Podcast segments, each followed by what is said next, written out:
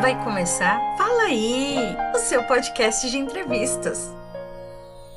Olá, boa noite. Eu sou Alexandra Mota e o tema de hoje é sobre divórcio, pensão e guarda dos filhos. Vamos conversar com a doutora Flávia. O nome dela é Flávia Regina Lima Cher, que é especialista na área criminal e civil e atua na região da capital e interior de São Paulo.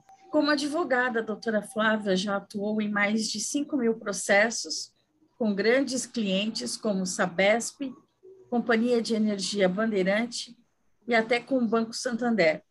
Portanto, temos aqui hoje uma excelente advogada, meus amores. Boa noite, doutora Flávia, tudo bem com você? Boa noite, obrigado por excelente advogada. A gente faz o que pode, mas faz com amor, tá?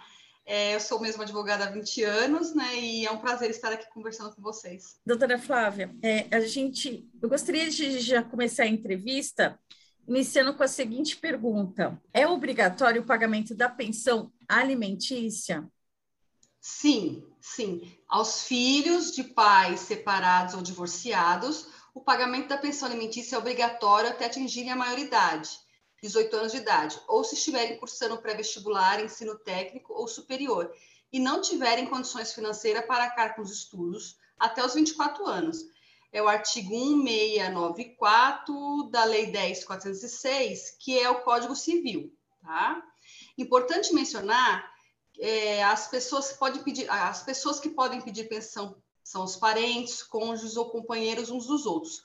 O direito à prestação de alimentos é recíproco entre pais e filhos e extensivo a todos os ascendentes, recaindo a obrigação nos mais próximos, em grau uns em falta do, dos outros. Entendi. Então, é obrigatória a pensão alimentícia até os 24 anos, caso esteja cursando, fazendo um curso técnico ou fazendo uma faculdade ou uma especialização, né? Isso. Se faltar os ascendentes, a obrigação cabe aos descendentes, guardada a ordem de sucessão, e faltando estes, aos irmãos assim germanos de mesmos pais, como unilaterais, de pais diferentes. Exemplo: Dá um exemplo para vocês. É, tá. É, exemplo de pessoa que não tem filhos, nem foi casado, nem viveu em união estável. E está doente, não tem condições de trabalhar. Faltou os pais, pede pensão para um dos tios materno. Entendi. Ou paterno. Faltou os tios, busca pensão contra o irmão. Não necessariamente nessa ordem, depende da situação. Claro. Assim, assim o idoso sozinho, no mundo sem renda, e que tem filho maior capaz e com renda, pode pedir pensão para o filho. Será sempre analisada a situação vivenciada pelo alimentando e será analisada também a documentação juntada no processo. Se o ex-cônjuge ou ex-companheiro tem idade apta ao trabalho, o juiz não defere o pedido de alimentos, a não ser que o ex-cônjuge ou o ex-companheiro seja sócio de, do outro numa indústria e o prolabore da empresa venha em nome dos dois e para os dois um dos cônjuges, e se, e se um dos cônjuges estiver recusando a repassar para o outro sua cota parte do lucro na indústria e esteja propositalmente se desfazendo dos bens. Aí tem direito à pensão alimentícia. Também tem os artigos 1695, 1696, 1697 e seguintes do Código Civil, é, de janeiro de 2002, que é essa lei 10.406. É, na verdade, se os pais não tiverem condições, aí os avós podem pagar, se, os, se não for os avós, pode pedir aos tios. Então, aí, no caso, a justiça avalia, né? Cada caso, cada situação. Cada caso. Porque, assim, é, se você, se você vai, vai é, pedir pensão para os pais, os pais não têm, aí vai recaindo, aí não tem condição, aí vai para os ascendentes mais próximos e vai até o irmão. Por exemplo, é, digamos que eu fique sem, sem trabalho, sem pai, sem nada, numa situação de penúria, e meu irmão tem uma condição financeira muito boa, e assim, eu esteja necessitado, eu posso pedir pensão para ele. E eu não tenho nenhum parente, nem pai, nem mãe, nem tio, nada. Então eu posso. Sou sozinha, não tenho filhos, né? digamos que eu não tivesse filhos, nesse eu caso, posso pedir. O Estado não, não dá pensão nesse caso? Não. Estado não. não. Estado, de jeito nenhum. Se não tiver, se ninguém tiver condições, o Estado não dá. Não, não, não dá, não. É, doutora Flávia, a visitação pode ser negada por atraso de pensão? É, uma pergunta frequente é se a mãe tem o direito de proibir o pai de ver a criança se estiver com a pensão atrasada.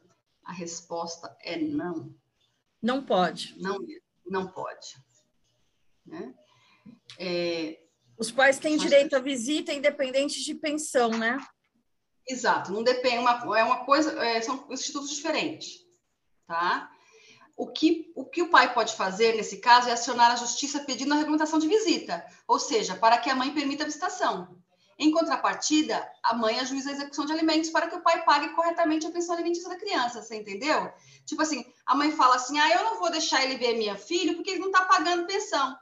Aí o pai entra com o pedido de regulamentação de visita, entendeu? Sim, mas aí. E a mãe e a mãe entra com um pedido para pagar a pensão, com a execução de alimentos.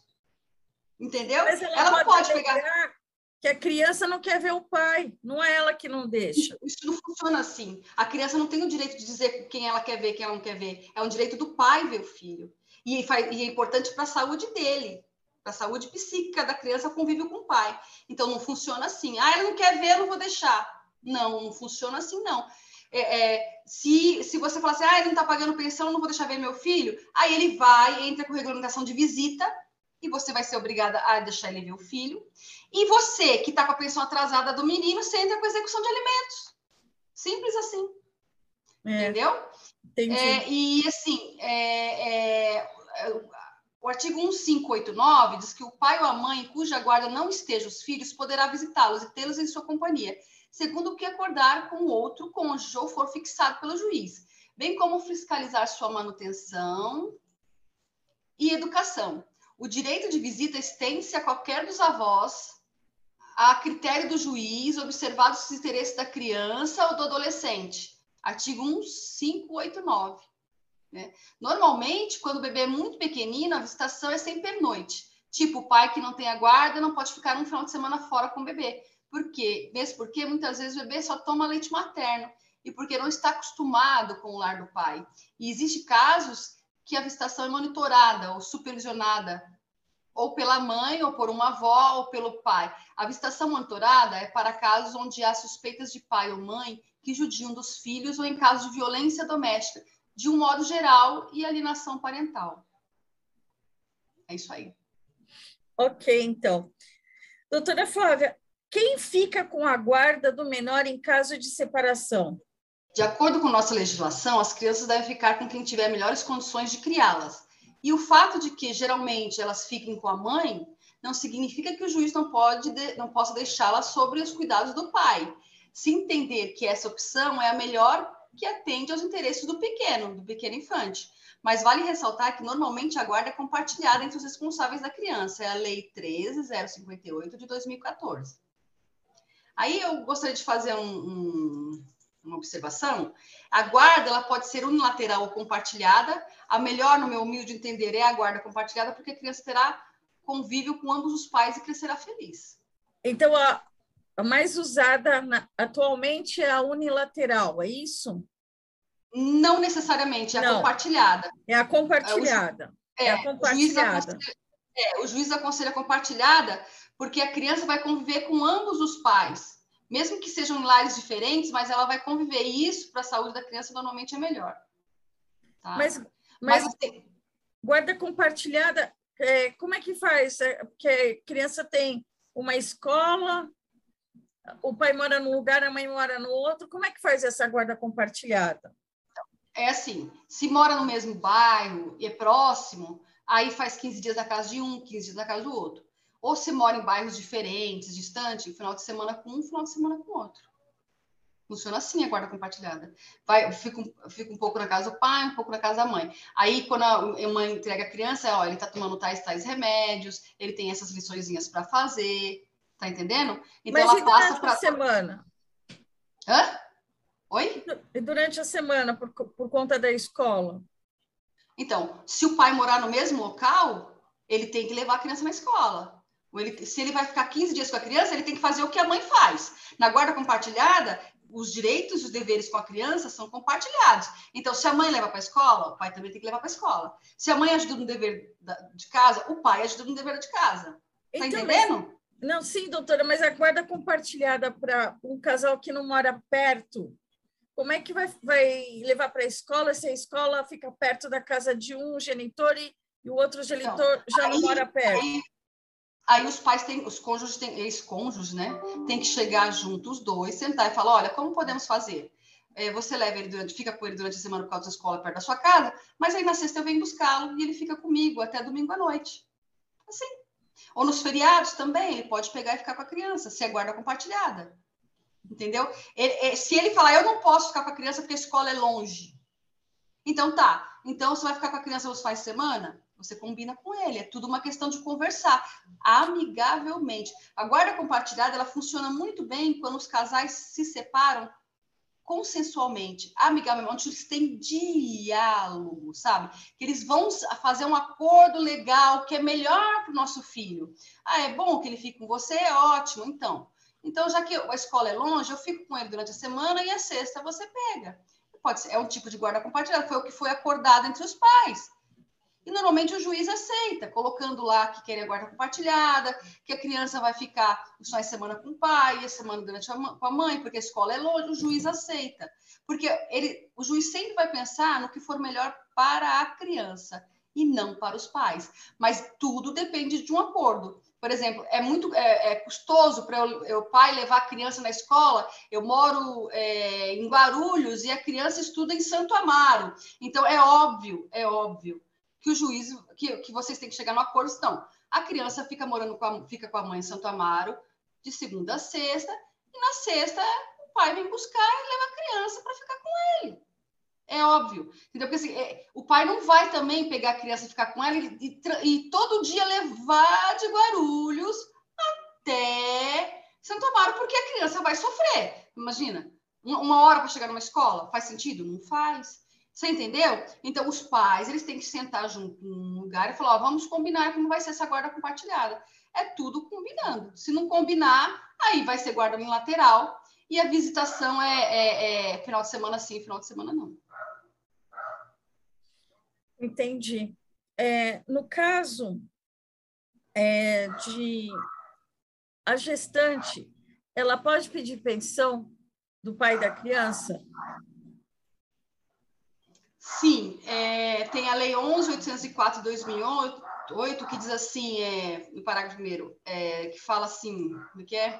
Os alimentos de que trata essa lei compreenderão os valores suficientes para cobrir as despesas adicionais do período da gravidez que sejam delas é, que sejam delas decorrentes da concepção ao parto, inclusive as referentes à alimentação especial, assistência médica e psicológica, exames complementares, internações, parto, medicamentos e demais prescrições preventivas, terapêuticas indispensáveis a juízo do médico, além de outras que o juiz considere pertinentes.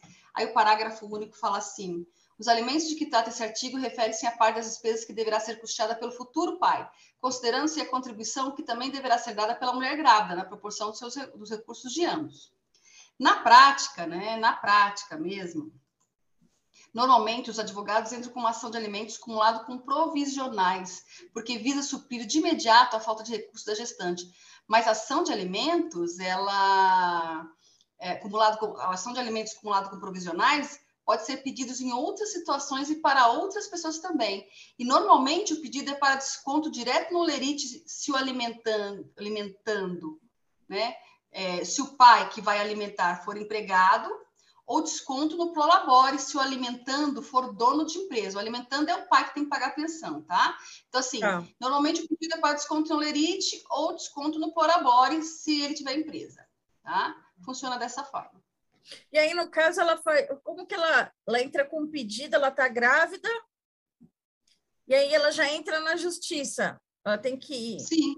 Aí ela, ela junta, normalmente, ela, normalmente, é, é, Alexandre, ela junta, ela junta as despesas que ela tá, vem tendo com o médico, com enxoval, com remédio, com alimentação, ela vai juntar as despesas que ela tem na gravidez. Para o juiz. Mas aí, ele vai pedir o? DNA, né? O teste de DNA. Depende, pode pedir, mas aí é outra ação. Ele pode, ele pode, na defesa dele, ele pode pedir uma reconvenção e pedir exame de DNA. Tá? Ele pode, pode sim, entendeu? Ele pode é, se defender na ação de alimentos e pedir uma reconvenção pedindo exame de DNA é, por negativa é, é, investigação de paternidade. Ele pode, o pai pode fazer isso. É, é, na mesma ação de defesa, ele faz uma reconvenção, ele faz uma outra ação na mesma defesa, que se chama reconvenção, e ele pode pedir investigação de paternidade, sim. Mas normalmente o juiz ele defere a liminar para a mulher. Ele defere a liminar antes, deles, antes do pai se manifestar. O juiz defere a liminar de alimentos provisionais com base no documento que ela juntar. Aí ele vai ser intimado. Aí ele pode agravar essa decisão, entrar com agravo de instrumento dessa decisão para barrar, dizer que não tem condições de pagar, que ele, que ele não é o pai, entendeu? E na defesa dele, além da defesa dele, ele pode entrar com a reconvenção na defesa e pedir a investigação de paternidade. Ah, então, mas aí, no caso, ela entrou com um pedido, aí já sai logo a decisão Sim, do pagamento da pensão. Sai. Cinco dias. Normalmente, quando é alimentos provisionais, pedido de, é, é, um pedido jurisdicional dessa monta, ele defere em cinco dias. Aí, entendeu? Aí ele é intimado para cumprir. Entendeu? Aí, no e caso, aí, ele, ele vai ter que entrar com a defesa posterior. É, ele, ele tem, sim, ele tem duas opções. Contra a medida que o juiz deferiu, ele entra, pode entrar com agravo de instrumento, tá? Com as razões dele, e, na sequência, ele faz a defesa, a contestação. Ele contesta o pedido dela com as razões dele. E pode pedir reconvenção, investigação de paternidade na mesma defesa.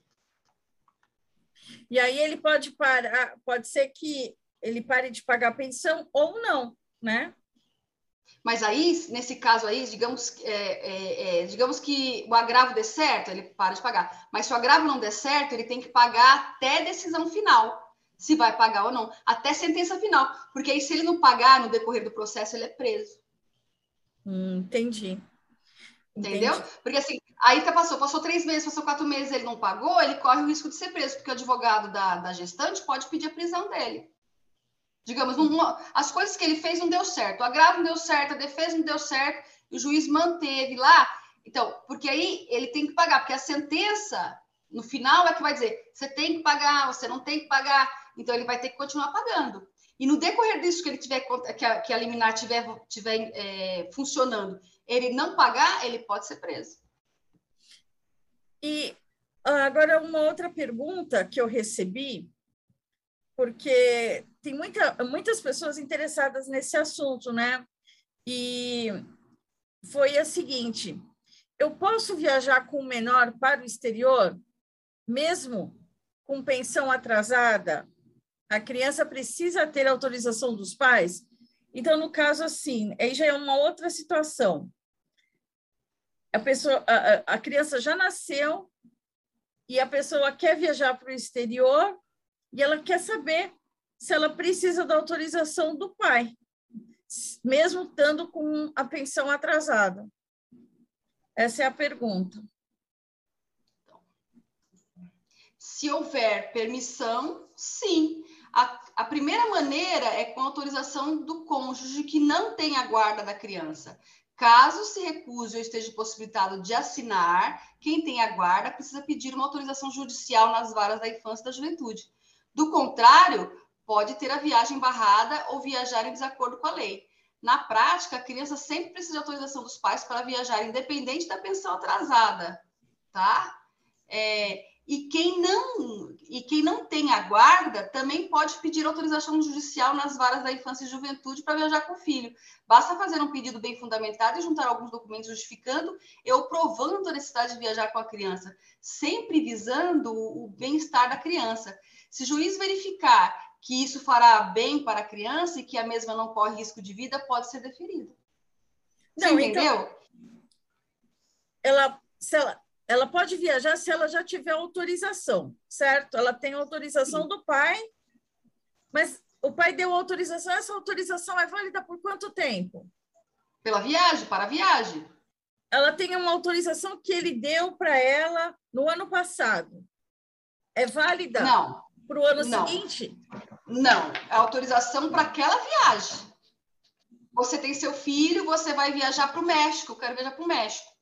Aí ele vai fazer uma autorização, reconhecer firma, dizer autorizo que eu, né, pai, tal, tal, tal, tal, autorizo meu filho a viajar com a mãe. E vai reconhecer firma. Aí, no agora, caso, sim, agora, se ela não agora, tem autorização caso, do pai, ela não embarca.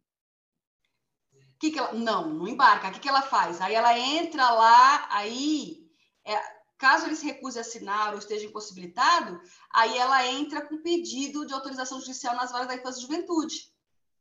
Tipo assim, ah, ele tá, ele não quer autorizar a viagem do meu filho comigo para o México. Então, eu vou lá na, na, vara da infância e juventude e vou pedir uma autorização para o juiz, vou fazer um, um, pedido bem fundamentado, explicar o motivo e dizer que é para o bem da criança e vou viajar com criança, sim. Entendeu? Aí o, o então, você... autoriza, ela embarca. Sim. Mas aí não tem nada a ver, isso não tem nada a ver, ela pode embarcar porque a pensão está atrasada, então eu posso embarcar sem autorização do pai. Isso não tem nada a ver. Não, não tem nada a ver. Assim, o pai não consentiu a viagem, o pai não tem a guarda, não consentiu a viagem, você pede autorização judicial. Independente se tem pensão paga ou não paga, a mesma coisa é ele. Você tem a guarda da criança. Aí ele vai, ele fala assim: "Ah, eu quero viajar com o, o nosso filho". Aí, se você se negar a autorizar, ele vai e pede uma autorização judicial também na vara da infância e juventude. Por isso que é bom o casal quando se separa ter uma amizade entendeu? Por isso que é importante por, em prol dos filhos, porque vocês têm em comum a criança. Então, por isso que é importante o diálogo. É importante né, manter a amizade, é verdade. Você não vai nunca perder o contato com a pessoa. Quando você tem filhos, Sim. pode acabar o casamento, mas a convivência com a pessoa não acaba, nunca. É, de, Existe de uma ligação, um elo, né, entre os dois. Sim. E são os filhos. Sim. Isso, isso. E para o bem deles é importante manter o convívio social adequado. É, doutora, pessoas do mesmo sexo podem se casar? Então, é, então, o Conselho Nacional de Justiça, CNJU, aprovou por maioria de votos uma resolução, a 175 de 2013, que assegurava aos casais homossexuais o direito ao casamento civil, além da conversão da união estável em casamento diante de qualquer cartório. Ocorreu que os cartórios não cumpriam, porque a resolução não tem força de lei. Então, houve uma ADIM, ação ah, então direta de inconstitucionalidade. Não cumpriam. Em 2013, eles não cumpriam. Em 2013, eles não cumpriam. Ah. Aí, aí que aconteceu, pela história estudada, pela pesquisa, então, ocorreu, é, ocorreu que os cartórios, eles não cumpriam. Porque, assim, ó, essa resolução não tem força de lei. Então, aí em 2014, houve uma ADIM, Ação Direta de Constitucionalidade, publicada em 2014, de número 4277, com força erga omnes, significando que o ato jurídico tem efeito ou vale para todos e vinculante, que vincula em relação aos demais órgãos do Poder Judiciário e administração pública direta e indireta nos âmbitos federal, estadual e, e municipal. A DIN, eles têm, a DIN, essa, essa, o acórdão, o resultado da DIN, ela é extensa. Aí eu peguei aqui algumas, algumas partes importantes que eu achei bem legal para falar para vocês, tá? A DIN, ela faz menção à Constituição Federal, informando, informando o quê? Que existe a proibição, ó, Achei bem legal isso, bem interessante. A proibição de discriminação das pessoas em razão do sexo, seja no plano da dicotomia homem-mulher, gênero, seja no plano da orientação sexual de cada, de cada qual deles, a proibição do preconceito como capítulo do constitucionalismo fraternal, homenagem ao pluralismo como valor sociopolítico-cultural, liberdade para dispor da própria sexualidade, inserida na categoria dos direitos fundamentais do indivíduo, então, nesse caso, o casamento Aí... entre pessoas do mesmo sexo, eles também têm o direito, no caso, a guarda funciona igual. Então, sim, em caso sim, de separação para pra, as pessoas, no caso de, da separação, para as pessoas que, do mesmo sexo, estão separadas e têm filhos. A lei funciona igual também em relação à Sim. pensão alimentícia e tudo. Sim, sim, os casais homoafetivos têm os mesmos direitos que os casais heteroafetivos, os mesmos direitos. Então, é, a, a, ainda e os filhos sobre... e os filhos e os filhos desses casais homoafetivos também vão ser amparados pela mesma lei do que os, os filhos... casais heterossexuais. É uma heteromotivativa. Sim, sim. Aí, aí, aí a Dinha, ela fala assim, ó, expressão que é autonomia de vontade, direito à intimidade e à vida privada, cláusula pétrea. O sexo das pessoas, salvo disposição constitucional expressa ou implícita em sentido contrário, não se presta como fator de desigualação jurídica proibição de preconceito à luz do inciso 4 do artigo 3 da Constituição Federal, por colidir frontalmente com o objetivo constitucional de promover o bem de todos. Silêncio normativo da Carta Magna a respeito do concreto uso do sexo dos indivíduos como saque da Kelsiana, norma geral negativa, segundo a qual o que não estiver juridicamente proibido ou obrigado está juridicamente permitido. Reconhecimento do direito à preferência sexual como direta emanação do princípio da dignidade da pessoa humana. Direito à autoestima no mais elevado ponto da consciência do indivíduo.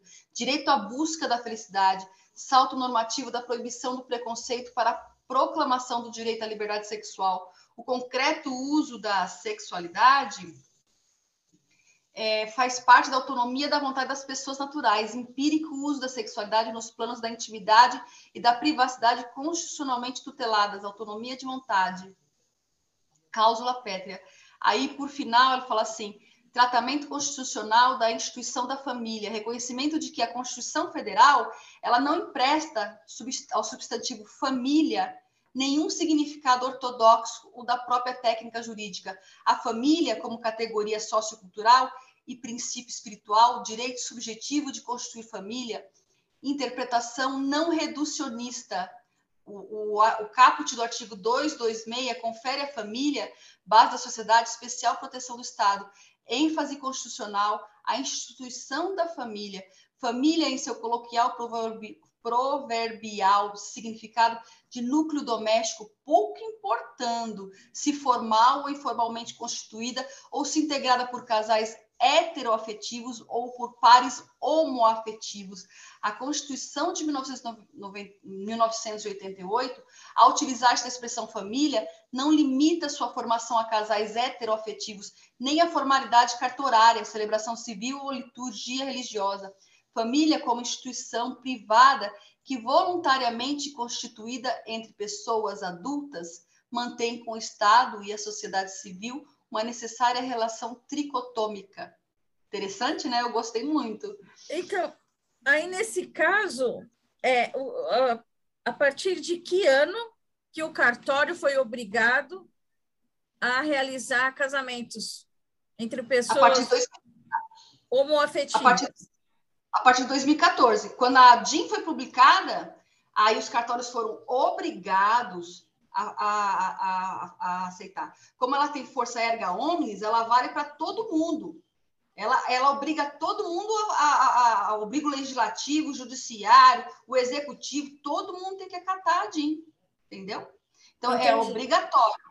É obrigatório. Então, a resolução ela não tinha força de lei, então ela não, ela não, não, era obrigatório eles cumprirem. Aí, com a DIN, eles não puderam mais se negar. Eu acho interessante essa essa essa a, a, essa, essa, essa DIN, né? E eu fiquei pensando assim um tempão que podia se adequar.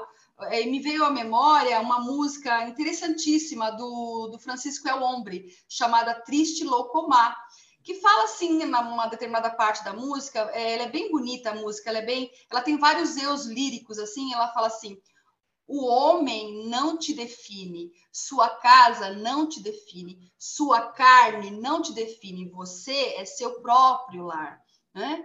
É, a música ela tem vários eus líquicos e eu vejo assim um ser humano homoafetivo ou heteroafetivo que não aceita rótulos, não aceita preconceitos nem sociedade patriarcal e que está conectado com si mesmo. É interessante, né? A visão, a Constituição, ela vê o ser humano em si e isso é maravilhoso. Aí, por exemplo, que nem um casal de duas mulheres homossexuais. Aí decidem ter um filho ou adotar uma criança. Na certidão, fica duas mães? Fica, fica sim. É, normalmente, o que tem ocorrido bastante, que eu tenho observado, a mãe ela faz inseminação artificial, né? Aí ela vira mãe biológica. E a outra é registrada como mãe afetiva. Entendeu? Aí no caso, teve a é? separação. Teve a separação. Então precisa da autorização das duas mães. Autorização para viajar, para viajar para o exterior, por sim, exemplo. Sim, sim. Se não tiver autorização das duas mães, não embarca. Não. Não. Aí tem que pedir para o juiz para ver se é, o juiz tipo, autoriza. A mãe biológica vai viajar com a criança. Aí tem que pedir autorização para a mãe afetiva. Pra mãe porque afetiva. elas elas dividem o pátrio poder da criança. Entendeu? São, ambas são responsáveis pela criação do, do pequeno infante. E aí, no caso de pagamento de pensão, aí Sim, a, a mãe afetiva fica... e a mãe. É, tanto a mãe afetiva pode ficar com a guarda quanto a mãe biológica. Mas aquela que tiver a guarda, ou aquela que necessitar de alimentos, estiver com a criança, pode pedir alimentos para outra, tranquilamente. Ah, então aí no caso, então tá certo. Funciona então do mesmo jeito, então é igual, a, é, a situação são as mesmas. Sim, é, é um avanço, é um avanço. É, os direitos para os casais homoafetivos são os mesmos direitos para os casais heteroafetivos filho fora do casamento tem direito à herança?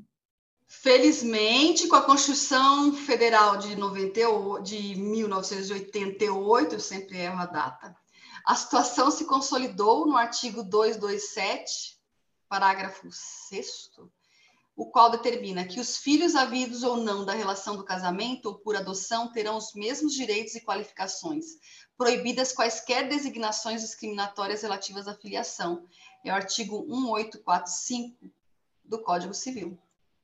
Né? E aí, aí tem mais assim, é, o Código Civil fala no, no, no, no 1845, são herdeiros necessários os descendentes, os ascendentes e cônjuge. Agora, uh, caso um dos genitores decida mudar de estado, como fica o direito de visita dos pais? Para fazer uma mudança de estado com o filho, a regra é pedir a permissão do outro genitor ou responsável pela criança ou adolescente, não importando a modalidade de guarda. A exceção ficaria quando a mudança for sobre um motivo justo, em que se deseja atingir o melhor interesse da criança ou adolescente. Eu explico. O direito de visita, nesse caso, ficará a cargo do que for combinado pelos pais. Agora, naqueles casos de mudança por motivo justo, exemplo, o pai que está ameaçando a criança e a mãe aqui em São Paulo, então a mãe a mãe com a criança muda para a Bahia, onde mora seus parentes para o melhor bem-estar da criança. Nesse caso, o pai faltoso, agressivo, que entre na justiça com pedido de regulamentação de visita e lute pelo direito pelo seu direito de ver seu filho, de visitar seu filho. Está entendendo? Tipo assim, esse motivo justo que ela tem de não avisar o pai é tipo assim, ó, ele está nos ameaçando, estou com medida protetiva. A criança estava no lar abusivo. Então ela parte para a Bahia e vai morar com a avó na Bahia. Então, esse é o motivo justo, porque ela saiu sem avisar. Nesses casos funciona assim. Mas, por exemplo, fica difícil dos pais terem contato se, se a criança está em outro estado, sabe? Acaba se perdendo o contato com o filho, porque é dif... um mora na, na Bahia, outro no Rio Grande do Sul.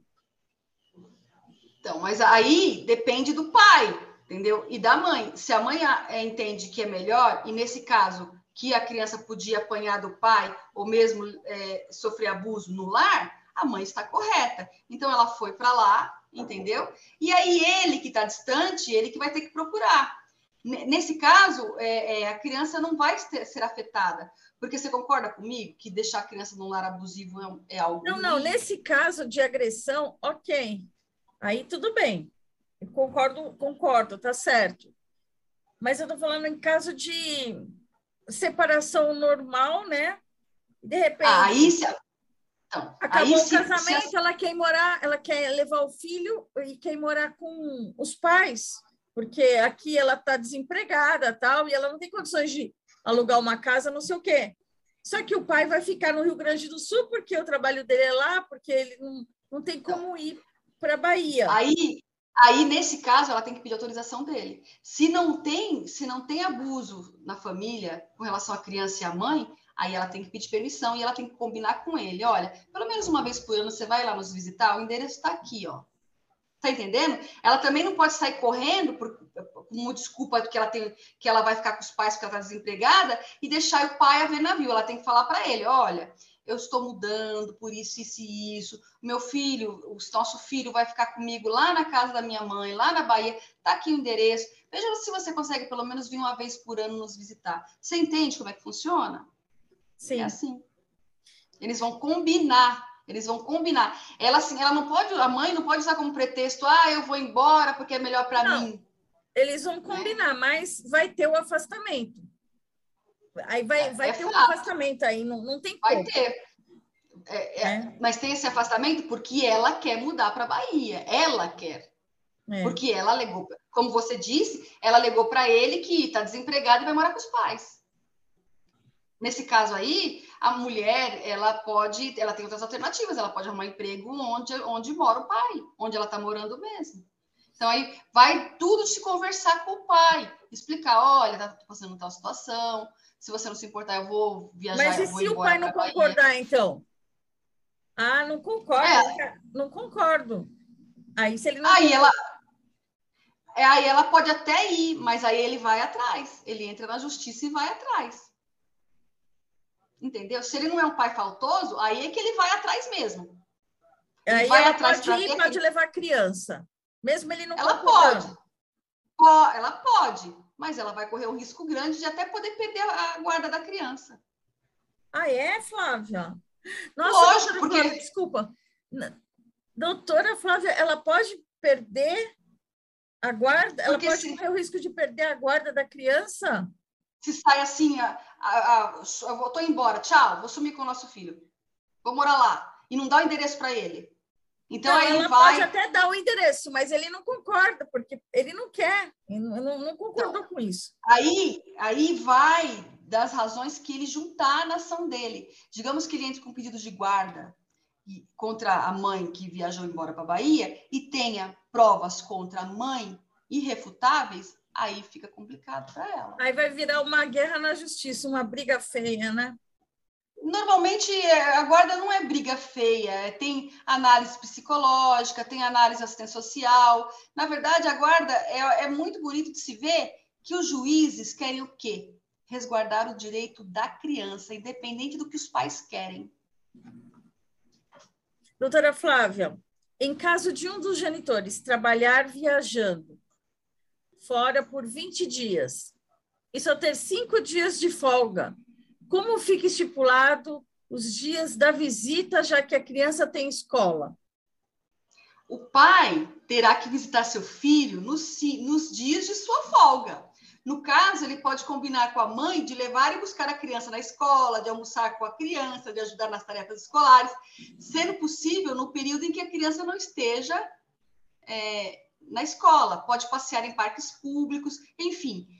Agora, isso não será possível se a visitação for monitorada ou supervisionada, a não ser que a pessoa que monitora vá junto com o pai e a criança. Pensando na, na regulamentação de visita, é, em, em, algumas perguntas que, que você me fez, me veio à memória a música do Legião Urbana, Pais e Filhos. Você conhece? Acho que todo mundo aqui conhece. É, Legião o pessoal gosta, né? Não é? Então, a música, ela tem vários eus líricos, onde vemos várias pessoas em idades diferentes tratando justamente sobre pensão aos pais, por exemplo. São meus filhos que tomam conta de mim, né? Então, pensão para os pais, né? Entendeu? Aí é. o divórcio, aí, aí o, o divórcio e a regulamentação de visita. Eu moro com a minha mãe, mas meu pai vem me visitar. Não é? é. Olha lá. É. Eu vejo na música, assim, é... Eu vejo na música também uma criança que foi abandonada, vinda de um lar abusivo e que, quando adulta, cometeu suicídio. Ela se jogou da janela do quinto andar, nada é fácil de entender. Dorme agora. Hã? Por fim, é assim, eu vejo eu, a, a música, ela fala de como devemos proceder em família. Ela fala assim: é preciso amar as pessoas como se não houvesse amanhã, porque se você parar para pensar, na verdade não há. Sou uma gota d'água, sou um grão de areia. Você me diz que seus pais não te entendem mas você não entende seus pais. É verdade. É, não é? Então, eu acho linda essa música, porque ela diz justamente da relação pais e filhos e, e esse, esse lance de, de, casais separados e as crianças que viverem em lar abusivo ou não. Então, é, é interessante. É uma visão diferente. Eu gosto muito. Então, aí, uh, quando acontece a alienação parental depois de uma decisão judicial, que atitude deve ser tomada, doutora? E que danos isso pode causar ao menor e aos genitores? A alienação parental é um termo utilizado para caracterizar as ações de um dos genitores que transforma a consciência da criança ou adolescente, na intenção, no intuito de impedir ou destruir o vínculo entre o filho e o outro genitor. O ideal é procurar ajuda especializada e tentar, de todas as formas, mostrar a quem está alienando né, que esses atos são extremamente prejudiciais à formação psicológica da criança ou adolescente. Afinal, o pai não deve ser afastado de sua prole. O direito de convivência deve ser exercido e a criança necessita. A constatação da alienação parental pode causar alterações na guarda compartilhada da criança, aumentar a convivência com o pai ou a mãe alienado para restabelecer convívio familiar, punir o alienador com multa e, caso seja necessário para a saúde, em caso seja para a saúde mental da criança ou adolescente, pode ser suspenso o pátrio poder de quem aliena. O setor de psicologia jurídica irá emitir um laudo atestando a ocorrência de alienação parental e sugerindo ao juiz o tratamento indicado. A alienação parental ela pode causar como consequência o filho influenciado ou alienado. Ele pode apresentar sentimentos constantes de raiva, tristeza, mágoa, ódio contra o outro genitor e sua família.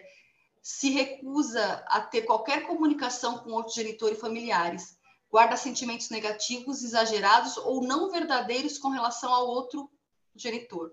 É a Lei 12.318, arti... é a Lei 12.318.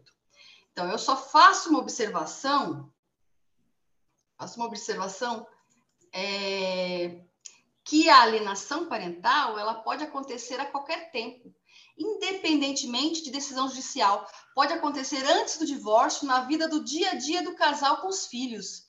Importante você que gosta de brigar com seu cônjuge, companheiro, na frente das crianças, presta atenção para não olhar para a criança e falar: sua mãe não presta, seu pai é ruim. Enfim, todo o desabafo da briga em cima da criança é alienação parental. Criança e adolescente não é psicólogo de pais descontentes em seu casamento. Está descontente com seu casamento? Procure ajuda especializada de um psicólogo, um advogado para saber seus direitos e deveres mas em hipótese nenhuma faça alienação parental com criança. É o meu conselho. O casamento não deu certo e as pessoas elas querem se vingar, né? E a, a, tentam se vingar de várias formas, deixar a pessoa sem nada, sem nenhum bem, sem nenhum dinheiro. E quando não conseguem, aí tentam tirar os filhos, sabe? Afastar os filhos. Eles vão no ponto fraco. E eu acho que isso é um dano, é um dano é, irreparável. Assim, se constatado a tempo, tem como levar a criança no psicólogo, tá? Mas é. vai demorar um tempo para a criança se recuperar, tá? Mas é, não é só a criança, a criança e eu, assim, os próprios pais também. É, Passam... No caso, nesse sentido, todos teriam que ir no psicólogo. Eu entendo que todos teriam que ir no psicólogo para poder, inclusive, se policiar, para saber como cuidar da criança, entendeu? Eu entendo que nesse caso todos teriam que ir no psicólogo, sim. Né? É. E assim, é, usar a criança para se vingar do outro cônjuge é muito perverso. E é crime, sabe? Que alienação parental é crime. Então, não faça isso.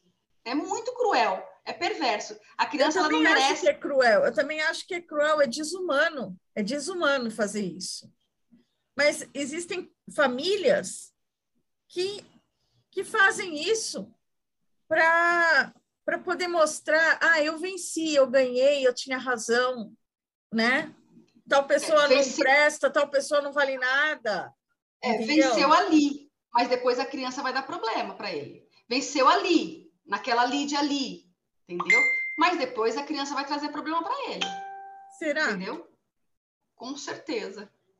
Com é. certeza. Porque a criança, ela, ela, a criança alienada, ela pode dar problema na escola, ela pode ter problema de, de relacionamento com outros coleguinhas da escola, ela pode se tornar agressiva, depressiva. E aí? O pai que ganhou a ação aí, ele pode sofrer também. Ele, ele ganhou a ação é, agindo dessa forma perversa, ou a mãe agiu de forma perversa, ela pode é, sofrer. O que, que vai acontecer? A criança vai crescer e vai dar problema, sim. É. Mas para mas... ele mesmo, para ele, para ele mesmo. É que eles não enxergam isso ali no momento da briga, né? Eles não enxergam isso, né? Ó, olha só, se numa, numa ação de de revisional de, de, por exemplo, aqui, numa ação de revisional de pensão alimentícia. O pai fala: Eu não vou pagar a pensão para ela porque ela atingiu maioridade. Aí ela fala: Ela se defende: Não, mas eu estou fazendo faculdade, está aqui os boletos. Aí ele fala assim: Digamos que ele nunca foi presente, ele sempre foi ausente. Aí ele fala assim: Ah, mas você. Supondo, tá? Eu estou fazendo uma suposição, não tem nenhum caso concreto desse tipo, tá, gente? Aí ele fala assim: ah, mas você usa, você tem 19 anos e usa maconha, eu não vou te pagar a pensão. Aí o juiz sabe que, que, que o advogado dela vai falar? É, é, não tem prova nos autos que ela usa maconha, mas se ela usar, foi por conta do seu abandono afetivo. Entendeu? O que, que o advogado vai dizer? Mas você tá falando, ela, ela não, você não tem provas que ela usa maconha. Ela tem 19 anos, você não tem provas que ela usa maconha. E mais, se ela realmente vier usar, é culpa sua, porque abandonou a, a criança, a, a, abandonou a criança, houve abandono afetivo do pai. Você entendeu como é que funcionam as coisas? Quer dizer assim, é, o que o pai e a mãe faz para a criança de mal, por vingar um do outro, retorna para eles. É. Você entende isso? Retorna, de uma forma ou de outra, retorna. Bom, dia eu, menos dia, retorna. Eu acredito, sabe, que existe a lei do retorno. Tudo que você faz aqui, você recebe de volta. Então, é, se você faz o mal, você vai receber o mal. Se você faz o bem, você recebe o bem. Sim. E, então, assim, é, é uma briga, às vezes, que só, só o tempo pode resolver. E no tempo futuro, e muita análise. E no futuro as pessoas acabam pagando pelos erros que elas cometem, né? Sim, é, sim, é um. Então, assim, é, vamos ser justos sempre, que eu acho que é melhor para todos. Com né? certeza, concordo com você, concordo. Doutora Flávia, caso o meu namoro não dê certo, tem como a mãe ganhar a guarda da criança e voltar para o seu estado de nascimento? Pois é. É, as pessoas elas têm, começam um relacionamento e já pensam que vai dar errado. Se eu tiver um filho, e aí? Como é que faz? Sabe? Eu não sei, eu acho que assim, se a pessoa já está achando que vai dar errado, é melhor nem ter filho, sabia? Melhor nem ter filho. Eu acho. A legislação, a legislação brasileira tem como prioridade resguardar a criança e garantir que ela tenha um convívio com os pais, mesmo que estejam separados. É direito da criança crescer e conviver tanto com a mãe quanto com o pai. A criança só será tirada do convívio de alguma das partes caso isso comprometa sua integridade e seu desenvolvimento. Caso isso não seja aprovado, o juiz irá garantir o direito de ambas as partes de, participa de participação na vida da criança. É o artigo 1589 do Código Civil. Então, caso o namoro não dê certo, tem como a mãe ganhar a guarda da criança e voltar para o seu estado de nascimento? Ela, ela pode até ter a guarda, mas ela vai ter que permitir o pai ver a criança. Você entrou no namoro, você ficou grávida do seu namorado, entendeu? E aí ela pode até ficar com a guarda unilateral, com a guarda compartilhada, mas o pai vai ter direito a ver a criança. E aí a legislação garante justamente o direito da criança de ter o convívio do pai. É. Ela pode, pode voltar para qualquer estado que ela quiser, mas o pai vai ter o direito de ver. Ele tem um direito, ele tem um direito de ver a criança. Caso não haja comprovação de paternidade por meio de exames, tenho o direito de excluir o meu nome da certidão de nascimento? Sim, é, a lei, o Código Civil, no artigo 1601, das, das relações do parentesco, fala assim: cabe ao marido o direito de contestar a paternidade dos filhos nascidos de sua mulher, sendo tal ação imprescritível. Então, ele entra com uma ação de investigação de paternidade ou negatória. Se, se, se, ele, se, ela, se ela registrou, se ele registrou a criança e ele está com dúvida se é o pai, ele entra com uma negatória de paternidade e pede o exame de DNA funciona dessa forma. Ele tem que entrar com um pedido de investir. Se tiver registrada a criança, ele vai entrar com a negatória de paternidade. Se a criança não tiver registro nenhum, ele entra com pedido de investigação para saber se é o pai. Né? É, cabe ao marido o direito de contestar a paternidade dos filhos nascidos de sua mulher, sendo tal ação imprescritível. Contestada a filiação, os herdeiros do impugnante têm o direito de prosseguir na ação, comprovado por exame de DNA que o então marido não é realmente pai, o seu nome poderá ser excluída da possibilidade de filiação socioafetiva. É, ah, é, então, o marido não é realmente pai. O seu nome poderá ser excluído da possibilidade de filiação socioafetiva, ser retirado da certidão de nascimento. A, a filiação socioafetiva, assim, o que acontece? Vou dizer o que acontece.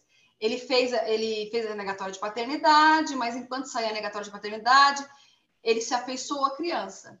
Então, Aí ele, na ação, ele pede para excluir, mas aí ele é ele, ele, ele, ele, ele, ele tem a possibilidade de continuar sendo o pai sócio-afetivo da criança e continuar na certidão de nascimento, se ele quiser. Entendeu? Ah, eu me afeiçoei a criança, eu não vou querer que exclua o meu nome do que deixa a paternidade lá como sócio afetiva. Mas aí, se ele não quiser, eu não sou pai, então Pode eu não tirar. quero mais o meu nome, não quero mais ser o pai dele, não, Quero tirar uma nome de registro da certidão. Com a negatória de paternidade procedente, ele retira. Ele retira sim. Aí ele pode. A, filia... é, a filiação socioafetiva é quando o pai não é biológico, mas tem amor à criança, que ele vem criando. Então, o pai desiste de retirar seu nome da certidão de nascimento da criança. Aí, nesse Entendeu? caso, a criança fica com dois pais. Sim, se o, sim, se o outro, por exemplo, é, é, na verdade, precisa ver se o outro vai querer registrar, ele vai ter que registrar também. Porque, assim, quem, por exemplo, quando você faz a negatória de paternidade, tá normalmente está registrado o seu nome lá. Aí você pede a negatória de paternidade. Mas você que trocou a negatória de paternidade não sabe quem é o pai. Você faz só para excluir. Certo. Entenderam? Agora, quando, é, é, ó, é, quando um pai registrou criança, ele sabe que ele é o pai, mas ele registrou. Aí vem o pai verdadeiro e entra com pedido de investigação de paternidade, e aí confirma ele é o pai biológico, aí fica, aí esse que registrou como se o filho fosse, vira o pai socioafetivo, e esse que foi reconhecido como pai biológico se torna pai biológico. Aí a criança pode eventualmente vir a ter dois registros na certidão de nascimento do pai é, afetivo e do pai biológico. Aí ele fica com uma mãe e dois pais. Exato, exato. Porque acontece, é um direito do pai socioafetivo continuar dando nome a ele, e é um direito do pai biológico querer que o filho tenha parte na herança dele. Aí Legal, ele né? tem direito Diferente. a receber duas heranças também, hein? Ai, de dois pais, hein? Ai, Olha, ai. lá esses registros, eles nem pensam muito nos bens, eles pensam mesmo é na pessoa da criança, no infante. É. Quando os pais fazem esse tipo de coisa, esse tipo de, de lance, assim, é porque existe muito amor envolvido, entendeu? Não, eu sei, eu sei. A gente, é, eu tô brincando para tornar a entrevista um pouco mais leve, né? Com certeza, que é, é verdade, é verdade. Doutora Flávia, como posso dividir a minha herança no testamento? Posso determinar quanto vou deixar e para quem vou deixar, mesmo tendo filhos? A pessoa ela lei... tem esse direito de escolher? Olha, eu vou dar 20% para a minha sobrinha, vou dar 25% para um filho, 25% para outro filho, e 25% para mais outro filho, e mais 5% para uma tia, sei lá, um amigo, não sei. Pode? Não. A pessoa pode fazer isso? Não. A lei enumera três hipóteses para os que herdeiros ou legatários sejam excluídos: participar de crime, ou tentativa de homicídio de seu esposo, companheiro, pais ou filhos, acusar caluniosamente em processo judicial o autor da herança, ou praticar crime contra sua honra ou de seu esposo, dificultar ou impedir por meio violento que o autor da herança disponha livremente de seus bens por testamento, ou ato que, que expresse sua vontade. A lei brasileira, ela permite que a herança seja dividida de maneira que o autor do testamento é, de maneira que o autor do testamento quiser, mas 50% dos bens devem ser deixados para os herdeiros necessários, herdeiros legítimos, descendentes, ascendentes e cônjuges. É, é, é o Código Civil do artigo... Descendentes, Ó, descendentes, ascendentes e ascendentes cônjuges. Então, cônjuges. ascendentes seria o quê? Pai e mãe? É, tipo, ele não tem filhos, ele tem que deixar 50% para os pais. Ele tem Sim. filhos, 50% dos filhos. Ele tem esposa, tem que deixar a menção da minha esposa também. Então, ah, 50% tá. dos bens dele são para essas pessoas. E os outros 50% ele doa para quem ele quiser. Ele faz um testamento para quem ele quiser. Ah, então, por exemplo, então 50%, aí eu divido para os meus filhos. Os outros 50% eu posso dar para o primo, para a sobrinha, para a tia, para o amigo, para o vizinho. Sim, você faz um testamento, você dispõe para quem você quiser. Ah, entendi. 50% é que eu tenho que dar para o cônjuge e para os filhos. Os outros 50% tem que deixar, é, tem que deixar para os herdeiros necessários. Os tá herdeiros tá necessários que está lá na lei. Mas aí eu deixei só 50% para os filhos e para o cônjuge. Os outros 50% eu, eu dei para não sei quem. Aí eu morri. Eu morri. Aí os filhos, os meus herdeiros diretos, eles não podem entrar na justiça e contestar o, o, o testamento, o meu testamento? Se houver fraude, se eles tiverem prova cabais, provas irrefutáveis que aquele testamento foi fraudado, que foi feito sobre, sobre por exemplo, ameaça. Você foi, fez um testamento, por exemplo, uma arma na cabeça, você foi obrigado a fazer o testamento. Então, nesse sentido, eles conseguem anular o testamento. O testamento é feito num tabelião entende? É feito, é registrado num tabelião. Então, assim, normalmente, raramente tem fraude, raramente. Agora, se os filhos tiverem provas irrefutáveis de que houve fraude na confecção daquele testamento, existe como questionar na justiça. Nesse caso, você sabe, é muito caro fazer um testamento, doutora? É, é, aqui de cabeça eu não lembro quais taxas e monumentos. Teria que ir no cartório e dar uma averiguada. Verificar, tá? Teria, tá bom. Teria que verificar no cartório, no tabelião, quanto ficaria, certo? Porque é tabelado, ele muda acho que de ano em ano. São taxas fixas. Doutora, então, quando os meus filhos vão passar o final de semana com o pai e a atual esposa dele, ela não tem paciência com a criança. O que eu posso fazer como mãe nesse caso? Se eu sei que a, a esposa do meu ex-marido não está tendo paciência com os meus filhos, quando eles ficam com ela de final de semana. Caso a criança comece a se queixar de maus tratos ou ela, ou ela madrasta, comece a praticar alienação parental com ele, criança, Por exemplo, você pode requerer judicialmente a visita supervisionada, monitorada, que eu já falei antes, para garantir que ele não veja, não venha a sofrer qualquer tipo de agressão, nem física nem psicológica. Eu já mencionei o artigo 1589 da, do Código Civil, que é a Lei 10.406. Então, assim, nesse caso aí, pode pedir a visita supervisionada, monitorada, para evitar que a criança sofra. Olha, gente, eu queria deixar aqui um conselho. Pensa muito bem antes de ter um filho, porque divórcio é difícil para todo mundo, é muito doloroso. Além de você passar por um desgaste muito grande, o seu filho vai passar por, por esse desgaste também e por, e por esse sofrimento.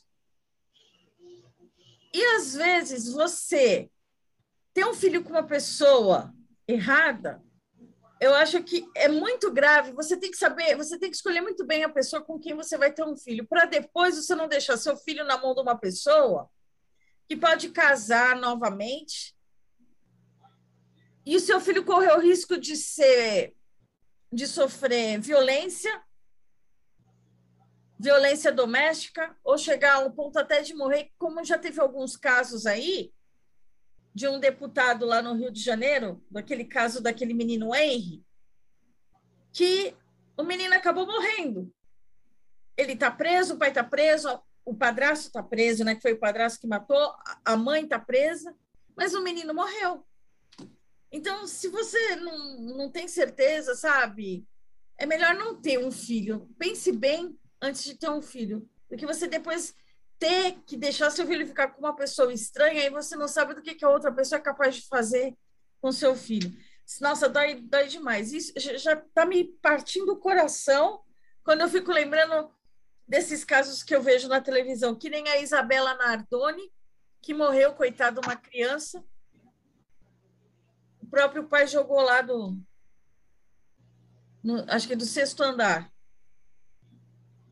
Então, bom, vamos mudar de assunto, que o negócio está ficando pesado aqui. É, doutora, é, estou numa casa cedida pela minha sogra.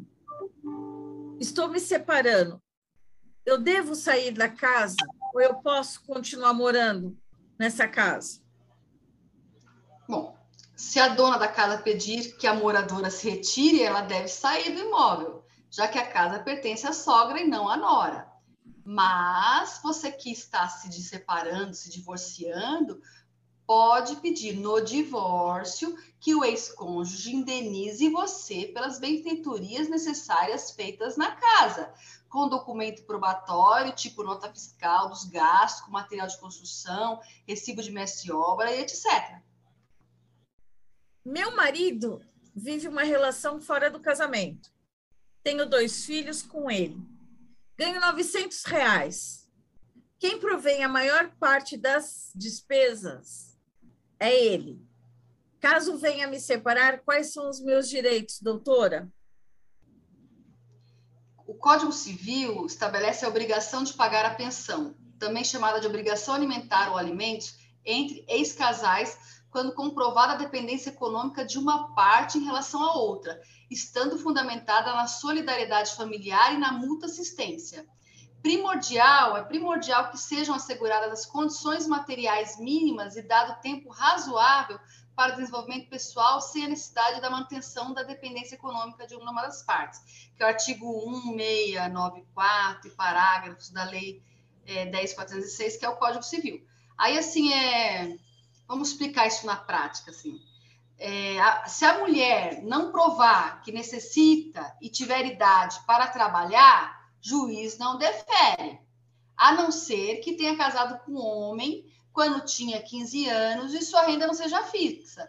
Tipo, esses 900 reais você ganha como manicure, sem registro, e que, e que, não, né, que nem, não sempre naquele mês oferirá aquela quantia vai depender das provas que a mulher juntar. Compreende? Vai depender das provas que ela juntar. Complicado, hein? Porque o juiz entende que a mulher em idade adulta, seus 25 anos, ela é totalmente capaz de trabalhar. Então, vai depender das provas que ela juntar. para provar que ela precisa daquela Sim, mas se ela trabalha e ela só ganha 900 reais? E, e se, a, se a, é, o valor é esporádico, nem todo mês entra aqueles 900, aí o juiz né? Mas aí ela tem que fazer prova, ela não pode só alegar na, na, na peça dela, né? no processo. Ela não ela pode só que falar que ganha 900 reais, ela tem que provar que só ganha isso. E daquela forma. E daquela forma. Aí ela provando, aí o juiz vai fazer o quê nesse caso? Aí ele vai pensar num valor que ele pode não dar os nove, ele não pode, ele pode não dar o que ela pediu de pensão, pode dar um pouco menor ou maior. Vai depender da, da o juiz também vai analisar a vida financeira do, do, do, do, cônjuge. Quanto que ele ganha? Quanto que ela ganha?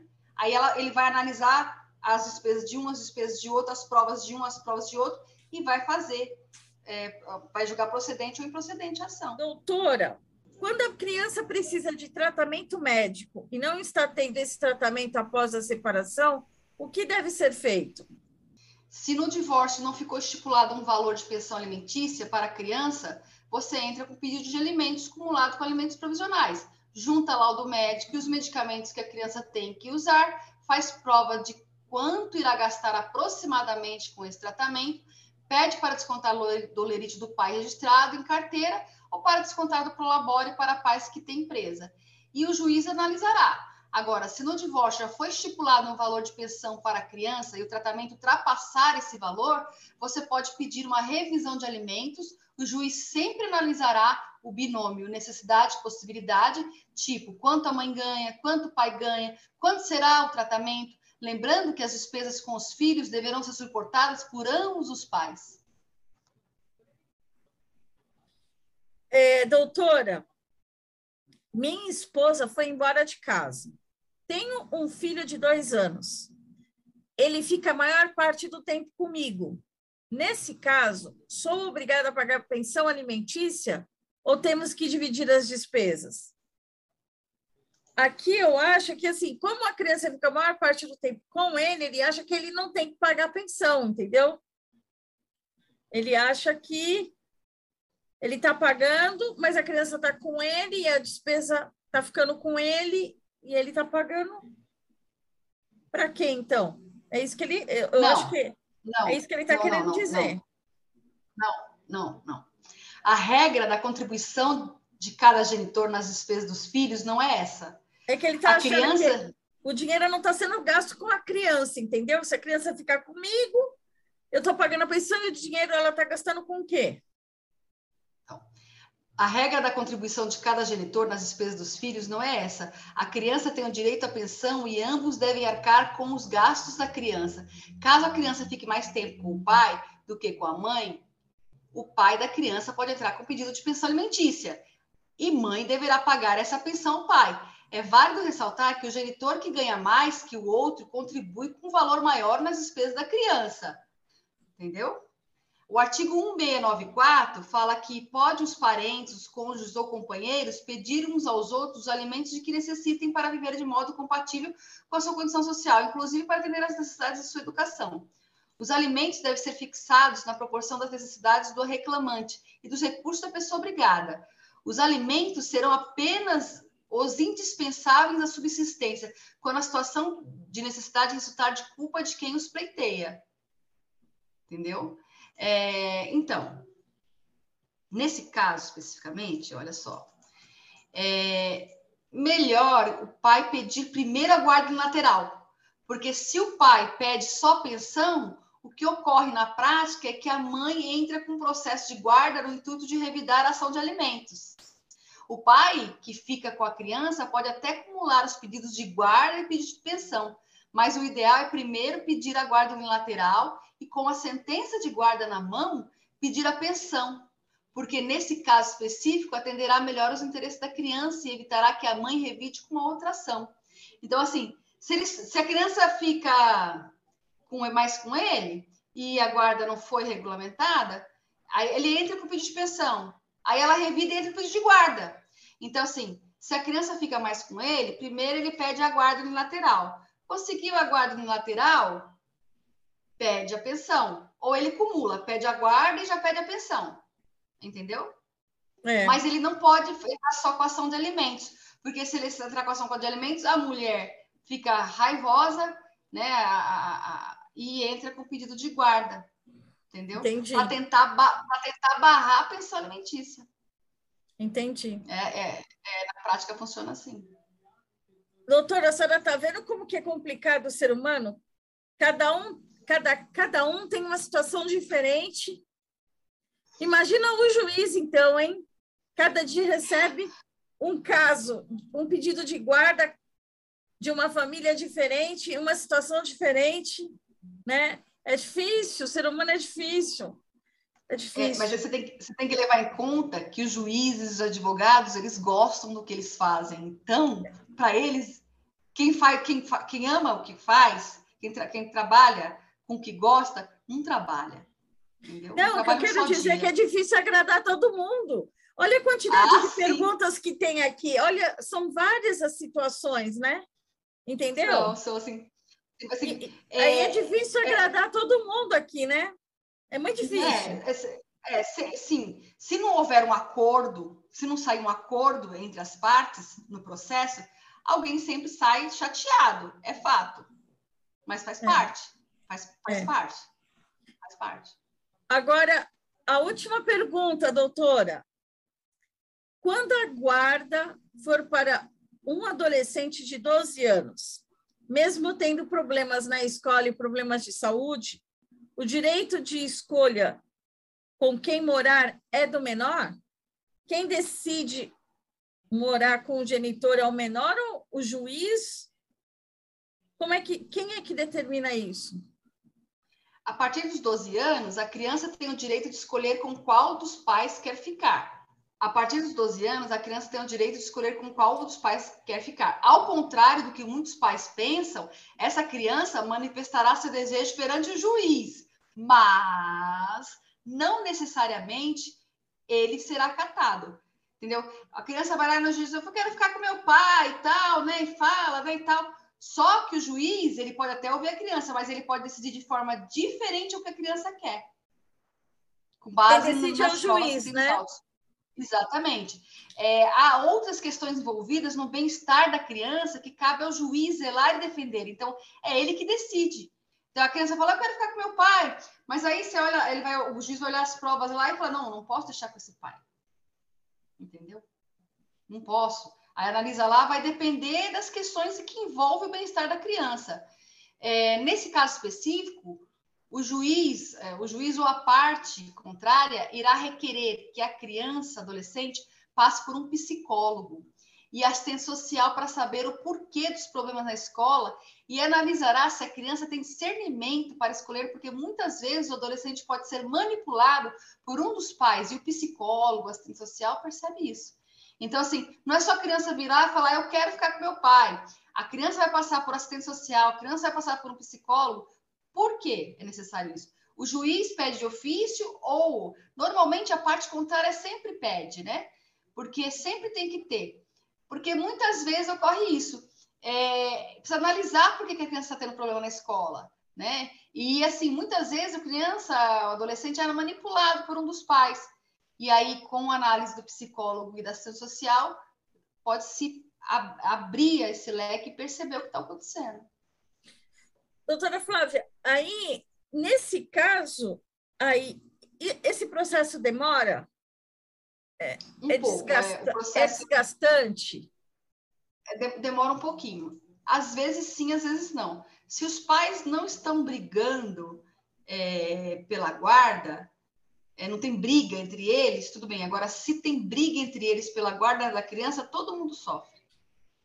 Todo mundo sofre. E aí demora, é um pouco mais demorado, né? É porque tem que, tem que ir para assistência social, tem que ir para o psicólogo. E normalmente não vai só não vai só a criança, vai o pai e a mãe também. Entendeu? A assistência social, antes da pandemia, a assistência social ia no lar, ia no lar do pai, ia no lar da mãe, está entendendo? Agora que não está indo por conta da pandemia, e agora que está voltando a funcionar como era. E o psicólogo, é, vai todo mundo no psicólogo, que o psicólogo fica lá normalmente dentro do fórum.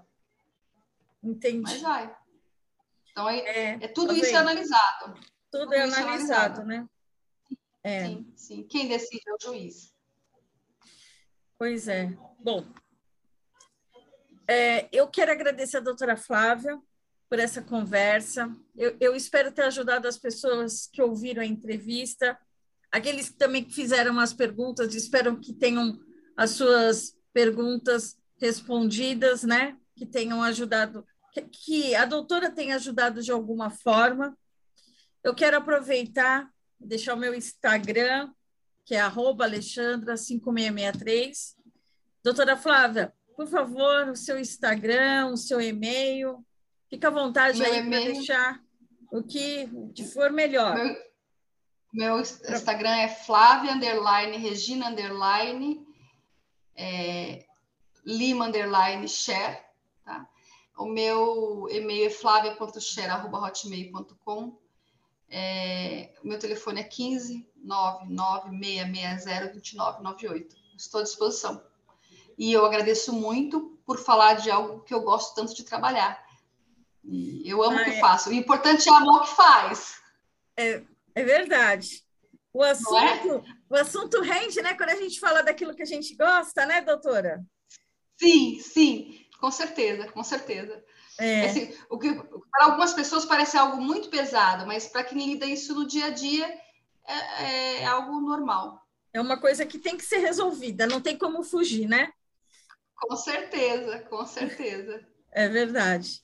Bom, em breve, essa entrevista estará disponível no nosso canal do YouTube, que é Fala aí Podcast de Entrevista, e também no Spotify na Ancor, que é no Fala aí, ok? Você acha pelo Fala aí Podcast de Entrevista. Muito obrigada por tudo, doutora Flávia. Boa noite. Tchau, tchau. E até a próxima entrevista. Se despede, Flávia. Doutora Flávia. Fala tchau. Tchau. Tchau. Tchau, obrigado. Obrigada pela entrevista. Adorei. Você ouviu? Fala aí, o seu podcast de entrevistas.